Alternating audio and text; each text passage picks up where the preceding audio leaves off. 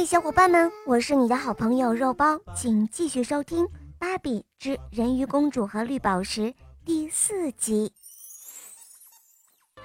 说去就去，史黛西踩着滑板车和克莱斯立刻赶赴绿海豚的所在地。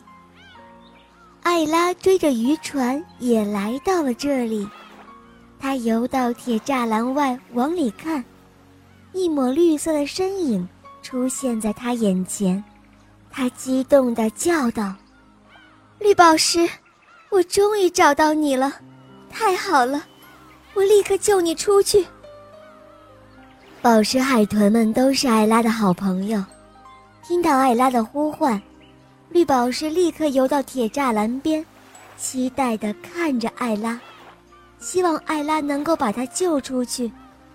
这是一道铁条铸成的遥控升降闸门，非常坚固。艾拉用尽力气尝试着掰开铁栅栏，可是徒劳无功。他看着沮丧的绿宝石，抚摸着他的脑袋，说道：“别担心，我会想办法救你出去的。”忽然，不远处传来轰隆轰隆的引擎声。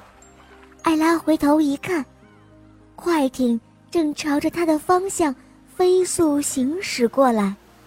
他着急地对绿宝石说道：“糟糕，绿宝石，我该走了，我会再来的。”肯尼和芭比一行追踪着在水下看到的神秘生物，一直追到一栋建筑物附近。肯尼有些惊诧地说道。那生物怎么会来这里？这是我工作的海洋生物研究所啊！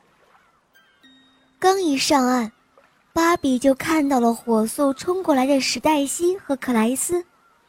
芭比诧异地问道：“嗨，你们为什么会出现在这里？”芭比，你一定要过来看看！克莱斯着急地说：“他想要让芭比看到绿海豚的存在。”他指着研究所的水池，里边有一条看起来小小的绿海豚。